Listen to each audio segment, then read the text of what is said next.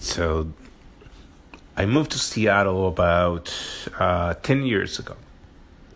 And through that process, I've been able to develop many new perspectives, mostly around culture um, and adapting to change, if you will. There has been an equal amount of ups as there has been downs and the point that I'm trying to communicate is that when it comes to exposing yourself to weaknesses, there is, at least from my perspective, not a lot of things that you should be overthinking. Uh, there is a certain amount of value in just doing it, in in exposing yourself to all these unknowns that are seldom uh, shining light towards a specific direction.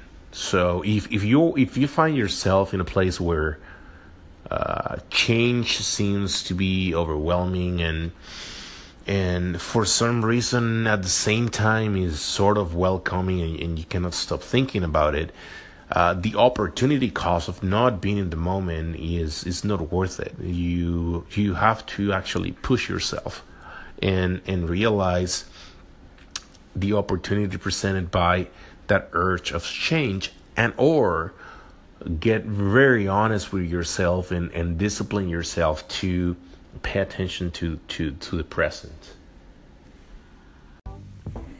And and I just had like I mean most of you who know me know that the perspective in in previous uh, I call it a test but also it's it's been a great way of providing some perspective in, in my own motions if you will.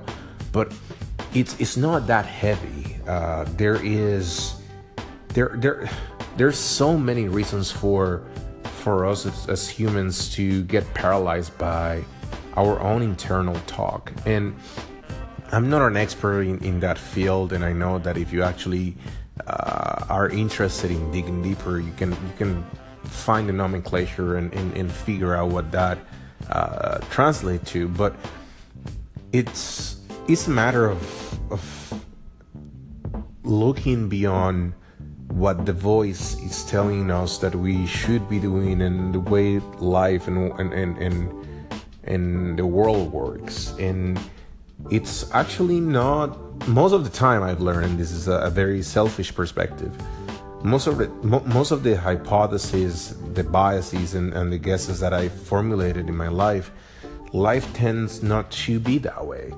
um, so all I'm saying is for a positive, not uh, necessarily walking into a situation that you know has negative uh, consequences in your life. Um, but for those that seems to be opportunities, I invite you to to try things. I know it sounds scary. I know letting go of of the now. I know that uh, the uh, the abyss, as it might feel at some point, might be holding you back. But there is growth. Do you remember when you were a child and and something? Think about something you did that before you you were able to make that one step, it frightened the shit out of you. It, it drove you crazy just to even think about it. Your your hands got sweaty. Your your heartbeat went boom, boom, boom, boom, boom, boom, boom, boom.